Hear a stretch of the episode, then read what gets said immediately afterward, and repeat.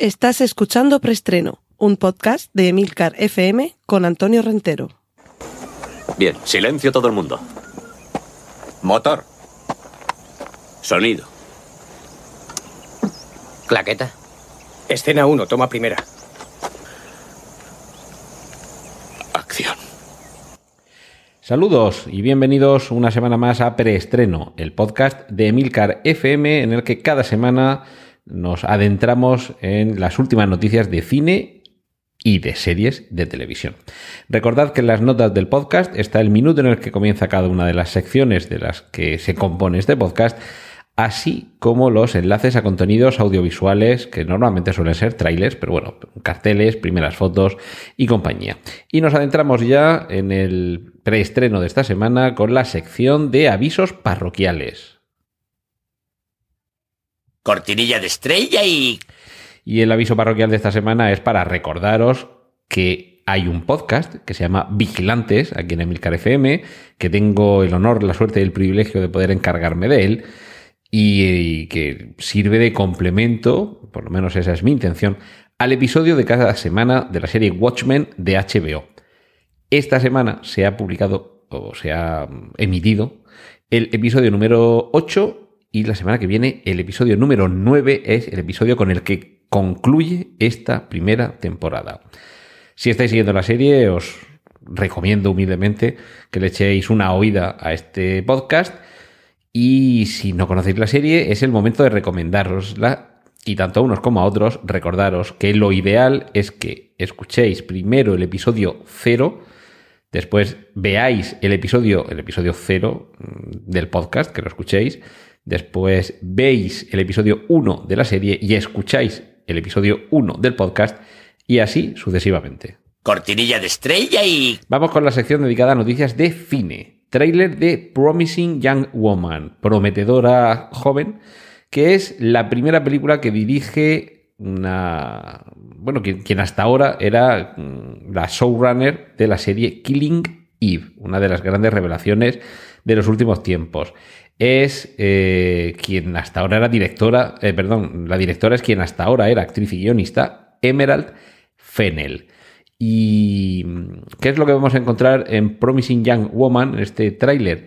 Hay un género cinematográfico, un subgénero, por aquello de, de clasificar, no con ánimo peyorativo, que es el denominado Rape and Revenge, o sea, violación y venganza que es algo que hay algunas películas que constituyen ya grandes clásicos del género. Quizá uno de los primeros, además, precisamente es una violación, que siempre lo identificamos a que un hombre viole a una mujer, pero quizá una de las películas más paradigmáticas y que más dieron que hablar es una película en la que es la violación a un hombre por parte de otro hombre, que es la película Deliverance. Una película con la que además se inició, esto ya es para los más viejunos del lugar, ese ciclo de cine a medianoche que los eh, viernes, en la primera, cuando solamente existía televisión española, eh, de la mano de José María Calviño, por cierto, si no estoy equivocado, padre de la actual ministra eh, Nadia Calviño,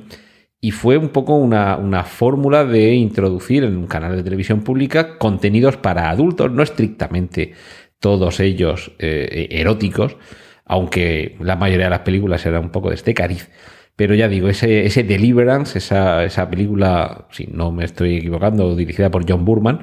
eh, nos mostraba como un grupo de hombres iban a las eh, montañas en Estados Unidos y allí se tropezaban, nunca mejor dicho, con unos habitantes locales que tenían una peculiar forma de vivir ese, esa hospitalidad que uno puede esperar encontrar en los pueblos, en la montaña, en el campo y que no siempre resulta ser como uno esperaba. Pues bien, algo así, esa violación y posterior venganza sería el género al que se adscribe esta película, Promising Young Woman,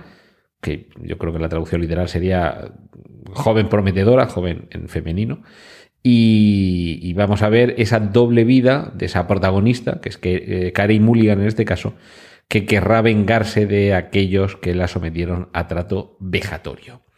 Y otro tráiler, Way Down, yo creo que ya hemos hablado de esta película, un thriller de ese otro subgénero de gran éxito y gran acogida en el público, que es el de los atracos. Eh, en este caso, Way Down, dirigida por Jaume Balaguero, es una película protagonizada por Freddie Highmore y mm, por lo menos el tráiler nos deja yo creo que ya hemos visto un primer tráiler, a mí me suena haber visto por lo menos un primer tráiler de Way Down y haber hablado de esta película y desde luego nos deja con muchas ganas de que se estrene, así que echadle un vistazo al tráiler que seguro que estaréis ya como yo contando los días para el estreno. Cortinilla de estrella y... Vamos con la sección de remakes, secuelas y demás, y hierbas y matujos. Nuevo tráiler de Mulan en la versión de imagen real que prepara Disney y que si recordáis en su momento comenté que se había paralizado la producción y se había atrasado la fecha de estreno porque por lo visto el resultado de lo que llevaban rodado era bastante calamitoso. Esperemos que ese desaguisado se haya solventado ya y, bueno, todavía queda tiempo hasta, hasta el estreno. De momento, en el tráiler, a ver, quizá Mulan no sea de las películas más exitosas de las últimas décadas de Disney en la versión animada quizá junto con Lilo y Stitch, o sea, están a una muy larga distancia de éxitos, eh, en fin, absolutamente indiscutibles, como puede ser La Sirenita, por ejemplo, o El Rey León. El Rey León, que además ha dado lugar a un musical de éxito y fama mundial, que en todos los países, en alguna capital, hay alguna representación del musical del Rey León, y desde luego se debe todo al grandísimo éxito que tuvo la película en versión de dibujos animados, que recientemente hemos visto la versión, vamos a decir, fotorrealista, por no hablar de imagen real, porque está todo hecho por ordenador, pero sigue convirtiéndose en un gran éxito allí donde se estrena, en la versión en la que se estrene, y a mí me da que Mulan quizá partía de una base, que la película no es que sea mala, la original en dibujos animados, pero que, en fin, tampoco arrastraba millones y millones de espectadores, y es que a veces de donde no hay no se puede rascar. Esperemos, en cambio, que sí se pueda rascar algo de el universo Matrix, porque ya tenemos otro fichaje más para Matrix 4. Recordemos que ya hay solamente una de las hermanas Bakowski vinculada a la dirección de la película. Y el último fichaje que hemos conocido es el de Jonathan Groff, que quizá el nombre no suene demasiado, pero es el actor que interpreta al protagonista de la magnífica serie Mindhunter. Bueno, o eso o, Macron, porque realmente también podría interpretar eh, tanto a Macron como a la gente Smith, este actor eh, joven, impasible, y que a mí me parece que tiene toda la pinta de encarnar a los herederos de, de la gente Smith y compañía. Desde luego sería desaprovecharle, utilizarle en un Matrix 4 para otra cosa distinta. Y otra de las secuelas de las que sin duda tenemos muchas ganas es eh, la continuación de ese milagro cinematográfico que ha sido o que sigue siendo Mad Max Furia en la carretera. Allí conocimos una película casi improbable, es eh, investigar un poco sobre la génesis, sobre cómo se rueda y sobre cómo George Miller, el, director, impone su criterio artístico en algo que es una obra maestra y que incluso conoce de una versión en blanco y negro que es igualmente espectacular, aunque yo la considero más disfrutable en color y en la pantalla más grande que tengas a tu alcance. Pero como digo, en aquella película conocimos a alguien que merecía la pena que siguiéramos en ese universo por conocer sus andanzas. Y curiosamente no era Max Rokatansky, que creo que es así como, como se apellida el, el protagonista, sino Imperator Furiosa. Desde luego, o sea, una película que se titule Mad Max Imperator Furiosa, yo creo que iríamos todos corriendo a verla, pero me da que, y además creo que se lo merece, que la película abandone el Mad Max y que se titule directamente así, Imperator Furiosa, que además es un título muy sonoro, un nombre muy sonoro, y que me parece que es un poco lo que todos nos quedamos con ganas de ver, más desarrollo de ese personaje. Y la alegría es que George Miller ha confirmado que está preparando la secuela de Mad Max Fury Road, Mad Max Fury en la carretera. No hay más detalles y bueno, en fin, que tampoco pasa nada si quien aparece es el personaje de Mad Max. No lo vamos a echar de menos, pero tampoco le vamos a decir que no aparezca. Y esto ya quizá mm, empiezan a sobrar algunas secuelas y algunos reboots o algunos reinicios, que es lo que se supone que quiere hacer Disney con solo en casa.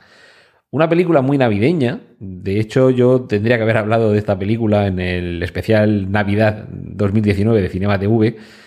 Pero, pero creo que es una película muy reivindicable, muy navideña, muy divertida, con su puntito, a ver, Navidad, soledad, no solo del niño, sino también de los dos atracadores funestos y de esa, y de esa señora mayor que vive ahí en, sin hogar, pero en Central Park, que tampoco es mal hogar, aunque se pase mucho frío. Y, y todo ese ámbito de soledad que rodea y envuelve a la película, también en esas fechas tan señaladas como son las navideñas, parece que nos encoge un poquito el corazón. A mí me da que Disney va a cargar más las tintas seguramente en ese aspecto con este reinicio. Y me da que vamos a tener mucho ordenador cuando precisamente la gracia de la, de la parte slapstick, que es la comedia física, la comedia de, tropezones, de caídas, de, de guantazos y guarrazos, eh, que sea, digamos, analógica en el solo en casa original, a mí me hace temerme que en este reinicio va a haber demasiado ordenador y que quizá esa era parte de la gracia. Aunque bueno, crucemos los dedos, que igual, que igual esto no es ningún problema. De hecho, Yumanji, tanto en la película que se estrena esta misma semana, como su anterior entrega de esta nueva generación de Yumanji, sí que es cierto que hace gala de una gran parte de comedia física y no se ve lastrada por el CGI, por, por, el ordenador, pero casi me parece que los, los mamporros y los trastazos de solo en casa quedan mejor cuando lo estás viendo y te está doliendo a ti lo que le pasa al actor, aunque evidentemente sabes que, que hay colchonetas por todos lados, protecciones, que hay especialistas, en fin, que, que no es Joe Pesci que se está pegando el golpe con el yunque en la cabeza, con la pala en la cara, pero esa fisicidad que desprendía la primera espero que no se pierda en este reinicio. Ya tenemos el título y los primeros detalles de la tercera entrega de las aventuras del matrimonio Warren. Expediente Warren llega a su tercer capítulo, aunque también ha tenido distintos spin-offs e incluso secuelas y precuelas dentro de esos spin-offs. Ya va empezando a hacer falta una guía para el espectador de toda esta saga de películas. Y en este caso va a ser de nuevo otro caso real que vivieron, eh, que vivió en su momento el matrimonio Warren. El, el, título oficial, a ver que lo tengo por aquí, es The Devil Made Me Do It, que literalmente sería, sería El diablo me hizo hacerlo, que como suena bastante mal, parece que aquí en España va a ser obligado por el demonio, que es la excusa que puso un señor, aquí nos vamos, nos escapamos de las casas encantadas, un señor que en el año 1981 cometió un asesinato y se defendió basándose en que había cometido el crimen bajo la influencia de decenas de demonios que eran los que le decían que cometiera esos, esos crímenes. Esto vamos a tener que esperar bastante porque su fecha de estreno es el 11 de septiembre del año 2020. Este año que viene, pero tenemos todavía casi todo el año para esperar a esta entrega que, por cierto, la dirige Michael Chávez, que es el director de La Llorona, uno de esos eh, spin-offs que de alguna forma han surgido gracias al éxito de esta nueva franquicia, nueva porque tiene pocos años, pero que tiene ya un buen nutrido número de entregas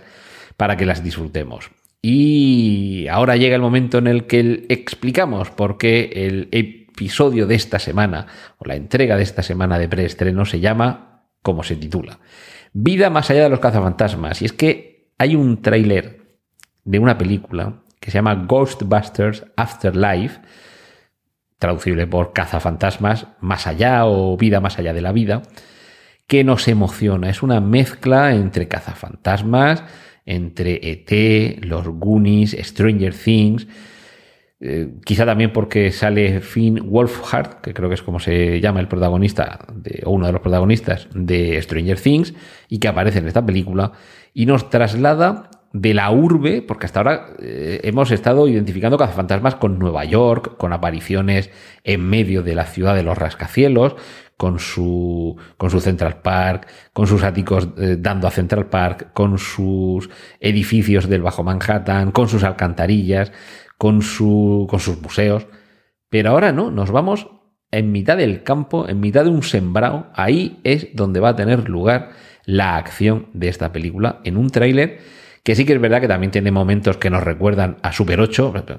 Evidentemente Super 8 ya es un ejercicio de nostalgia en sí, al igual que Stranger Things. Pero es que es allí donde parece estar la fuente de ectoplasmas. Tenemos a un Paul Rudd, eh, últimamente lo hemos visto en el universo cinematográfico Marvel, interpretando a Ant-Man, y que me parece que tiene una, una posición eh, que nos puede recordar en algún momento a lo que ha sucedido con la última trilogía de la Guerra de las Galaxias y explico a qué me refiero. La nostalgia, el enlace entre la nostalgia y cómo esa nostalgia revive y vuelve a la vida en el presente, es Paul Rudd quien nos trae esa leyenda, al igual que sucedía en la Guerra de las Galaxias en esta última trilogía, cuando el propio personaje de Han Solo nos decía todo eso de la fuerza, todo eso de los Jedi, todo eso no son leyendas todo eso no es un mito, todo eso era realidad. Y esto es lo que nos vende de manera yo creo que encantadora el tráiler de Ghostbusters Afterlife, que es recuperemos la nostalgia del pasado, porque ahí vemos, todo parece indicar que se trata de los nietos de uno de los cazafantasmas originales, recordemos que está confirmado que eh, volverán a esta película. Se supone que en algún en un cameo, alguna aparición no protagónica, pero sí desde luego que, nos hará aplaudir en la sala. Y la cuestión es que ha pasado el tiempo, las nuevas generaciones, con, un actor como Finn Wolfhard, está claro que los protagonistas son adolescentes. Y ese enlace entre las generaciones del pasado y las de la actualidad, como digo, lo realiza Paul Rudd. Hay un momento en el tráiler en el que el personaje parece ser el padre de alguno de ellos, dice, ¿no os acordáis de los cazafantasmas? ¿No os acordáis de lo que pasó en los años 80? Y vemos eh, momentos que sí que pertenecen a nuestra memoria eh, sentimental cinematográfica de esa película de los cazafantasmas como si fuera noticiario que cuenta algo que sí que sucedió realmente en el pasado. Con lo cual, el descubrimiento en uno de los armarios de, de la granja donde viven los protagonistas de los monos de los cazafantasmas, cuando descubren la trampa para ectoplasmas, cuando descubren el Ecto 1, el, coche de los cazafantasmas, y comienzan a correr por, el, eh, por un sembrado dentro de ese coche, todo eso nos hace aunar esa nostalgia de los que ya tenemos una edad, e incluso de los que hayan visto la película, no en su momento, sino posteriormente, recuperada en vídeo, DVD, pero además seguramente pueda encandilar, y, yo, mm, la película, no sé cómo será, pero el tráiler me hace concebir esperanzas de que pueda encandilar a nuevas generaciones. No me parece que haya sido una mala idea tratar de que este cazafantasmas, que por cierto continúa donde quedó la original, es decir, parece que omite algunos de los hechos de Cazafantasmas 2 y por supuesto olvida por completo el remake, eh, secuela, adaptación o como lo queramos ver de hace unos pocos años de las Cazafantasmas, se olvida por completo. Y me parece que sí que hace muy bien creando este Cazafantasmas para una nueva generación y además apostando por unos actores jóvenes, la, la actriz que aparece en el, en el tráiler no me he quedado con, con, su nombre, pero bueno, por edad y, por aspecto encaja muy bien en el patrón de Finn Wolfhard, eh, uno de los protagonistas de Stranger Things, no me canso de, de recordároslo, y a mí me parece que si la película funciona medianamente bien, no es mala idea que haya una nueva generación, es un Ghostbusters The Next Generation, en el que veamos estos jóvenes, quizá acompañados de su padre, de Paul Rudd, ya veremos cómo se orquesta todo esto en la, en la película. Eh, como digo, que espero que los podamos ver en nuevas entregas hechas con cabeza, con corazón y desde luego pensando en que la historia de los cazafantasmas va mucho más allá de lo que pasaba en Manhattan. Cortinilla de estrella y... Y vamos a la sección de series. Eh, no tenemos muchas series esta, esta semana, muchas noticias de series. Básicamente Disney va a preparar una serie spin-off de Aladdin, porque, a ver, os comentaba antes de algunas de esas películas de dibujos animados de Disney que fueron grandísimos clásicos y que tuvieron un éxito tremendo, pero que también lo han tenido en su versión en imagen real. De hecho, a mí la película en imagen real de Aladdin me, parece sublime, no se me despega de, de la original en dibujos animados, incluso tiene algunos momentos, como es el desfile de entrada eh, en acabar, que es, eh, bueno, espero que Disney haga un desfile como ese en, en, los Disney World que hay alrededor del mundo para poder ir a verlo, porque es, es fastuoso. Y, bueno, en este caso, eh, va a ser el protagonista de este spin-off de Aladdin. Eh, el protagonista va a ser el príncipe Anders, un personaje interpretado por Billy Magnussen que no aparecía en los dibujos animados, en la película de dibujos animados, pero sí aparecía en, en la versión de imagen real. Y, seguramente,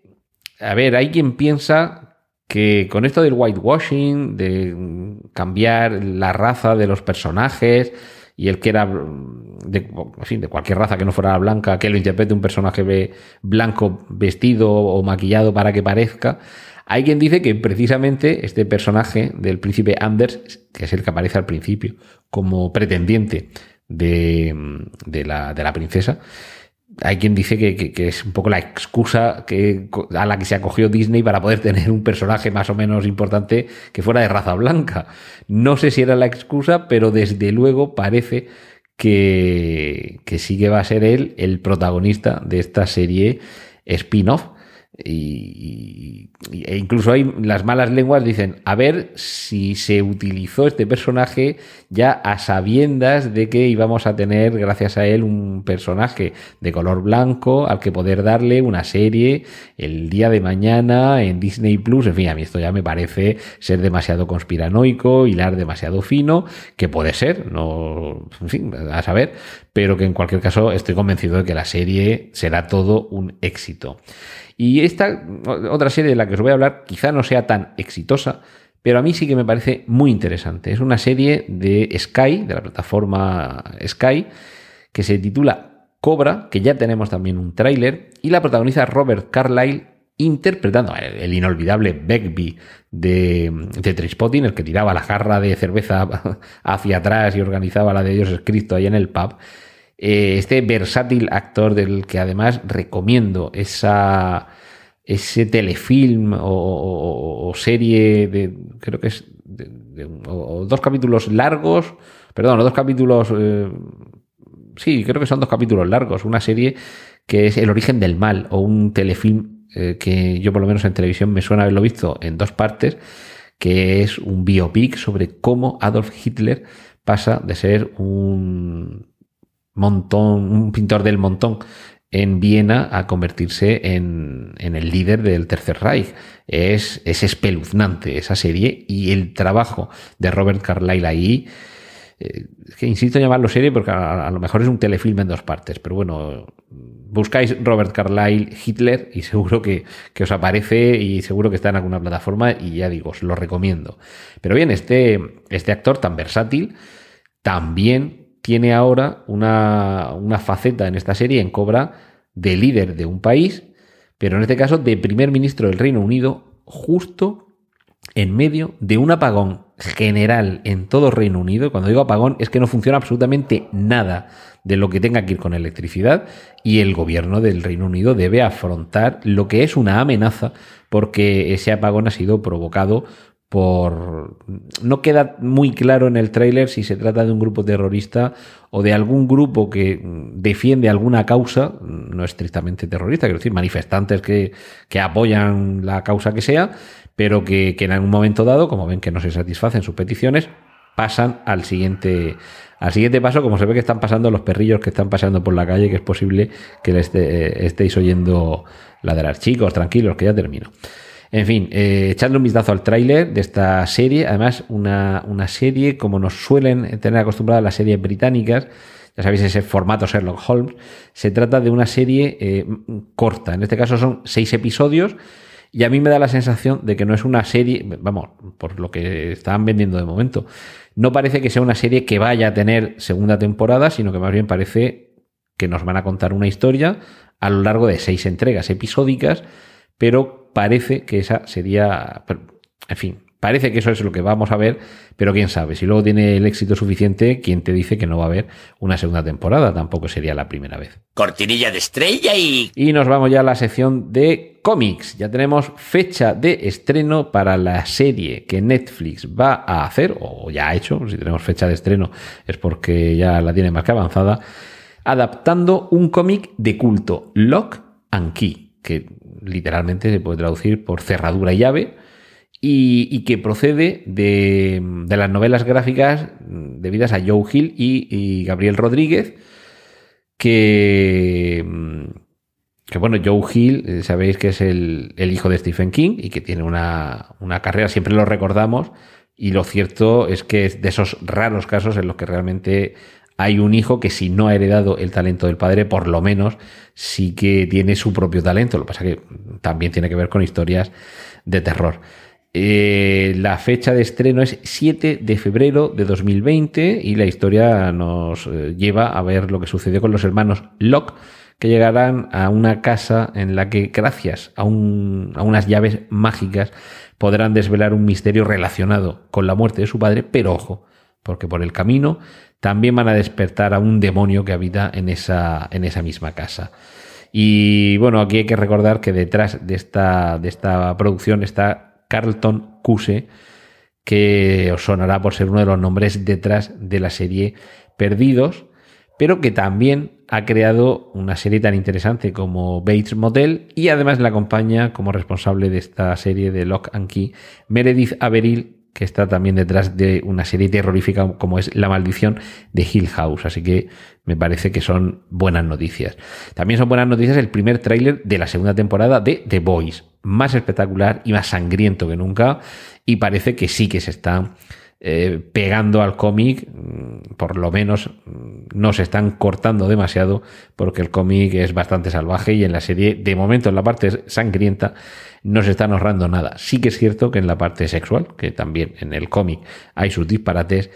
Todavía tengo yo que ver si realmente vamos a terminar viendo el, episodio que tiene que ver con esa isla donde se van de retiro los superhéroes. Y concluimos con otro primer tráiler de una nueva serie del canal CW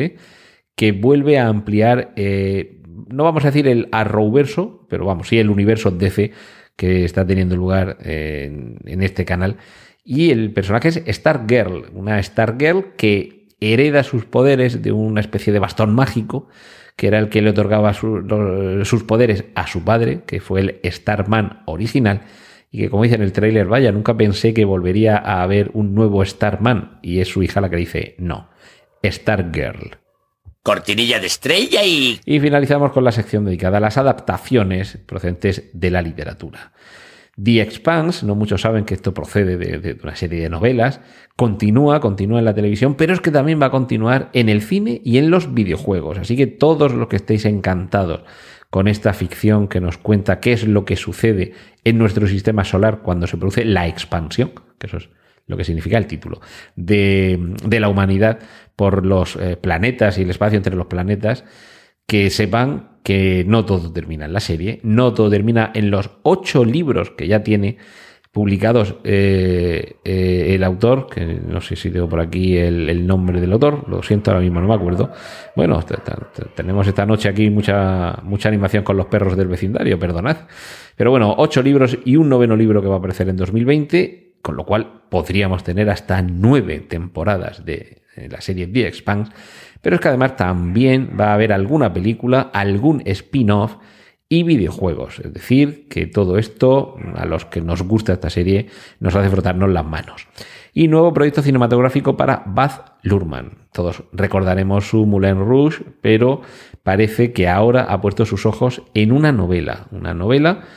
que se titula, por aquí tengo el título, a ver, sí, The Master and Margarita, el maestro y Margarita. Eh, la novela mm, parece ser que, es considerada, yo no la conocía ni me suena en absoluto, ni novela, ni el autor, Mikhail Bulgarov, eh, algo así se llama el, el, autor, ninguna noticia sobre esto, pero parece que es un gran clásico de la literatura que habría inspirado desde la canción eh, Sympathy for the Devil de los Rolling Stones a los versos satánicos de Salman Rushdie. Es decir, que estamos desde luego ante, un, ante una obra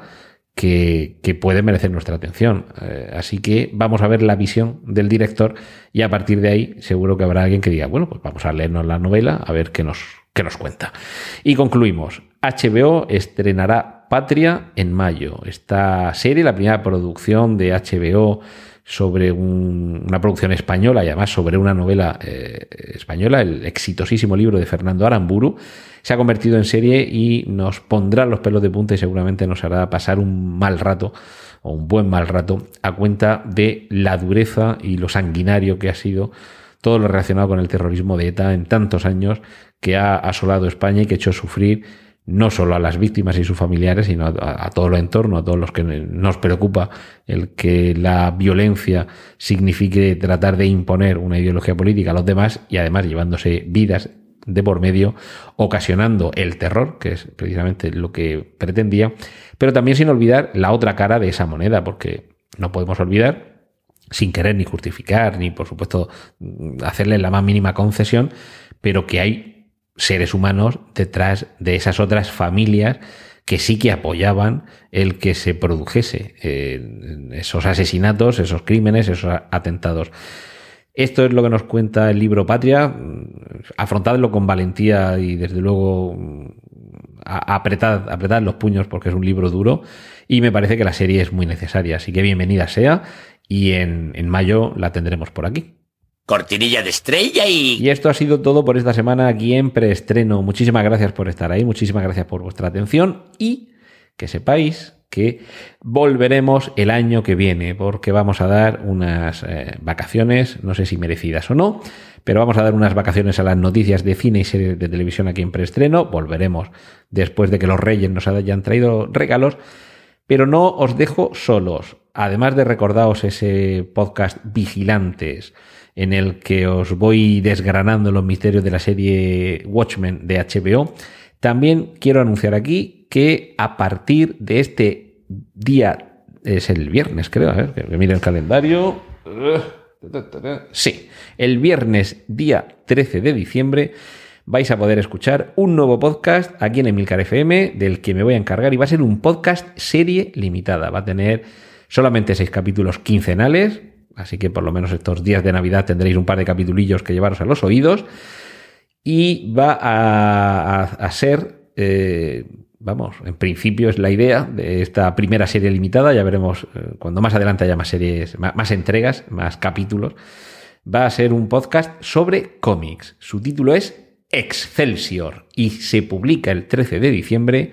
en homenaje a Stan Lee, que será el protagonista de ese primer episodio. Así que si os gustan los cómics, ya sabéis, esta es la primicia, la primicia primiciosa, la noticia que otros no han sabido, no han querido, no han podido dar, y es que hay un nuevo podcast en Emilcar FM desde este viernes 13 de diciembre. Tiene que ver con los cómics, me encargo yo de él, Antonio Rentero, de, de nuevo a vuestro servicio. Y en homenaje a Stan Lee, por supuesto, se titula Excelsior. Hasta la semana que viene. No, perdón, hasta el mes que viene cuando regresemos aquí en preestreno y eh, esa serie. Bueno, aclaro que eso es eso de un podcast serie limitada. Pues un podcast serie limitada nace con una duración predeterminada, un número concreto de capítulos y se acabó. Y en este caso sí que es posible que más adelante haya una segunda entrega, una segunda temporada de, de, de Excelsior, pero será más adelante y ya os voy avanzando que quizá tenga que ver también con las vacaciones. Es un poco mi forma de seguir con, vosotros, seguir ofreciendo algo para que os lo llevéis a los oídos, aunque sea de forma limitada. Y os recuerdo también que en Emilcar FM hay otros podcasts en serie limitada. Tenéis, además el propio nombre os describe de qué va. Navidad en Indiana, verano en USA, recuerdos de Japón, otoño en Persia y luego dos, quizá, eh, porque esto está claro que es un periodo de tiempo en un lugar, y hay otros dos, como son 1500, que es un resumen con los, de los 1500 episodios de Emilcar Daily, en el que se hace una selección de los mejores momentos. Está ese otro podcast serie limitada que es Vigilantes, que cuando se acabe la serie se acaba el podcast y cuando haya segunda temporada volverá. Y ahora este otro podcast en serie limitada, que será Excelsior, que va a ir sobre cómics y que de momento va a tener seis capítulos y ya pues en Semana Santa, en verano, ya veremos si, esto continúa, que sobre todo depende de vosotros, de que os guste, de que tenga muchas descargas, eh, muchas eh, escuchas y que queráis saber algo más de cómics. Así que ahora sí, un saludo a Antonio Rentero, nos escuchamos aquí en preestreno el año que viene. Felices Navidades. ¡Corten! Gracias por escuchar Preestreno. Puedes contactar con nosotros en emilcar.fm barra preestreno, donde encontrarás nuestros anteriores episodios. Genial, la positiva.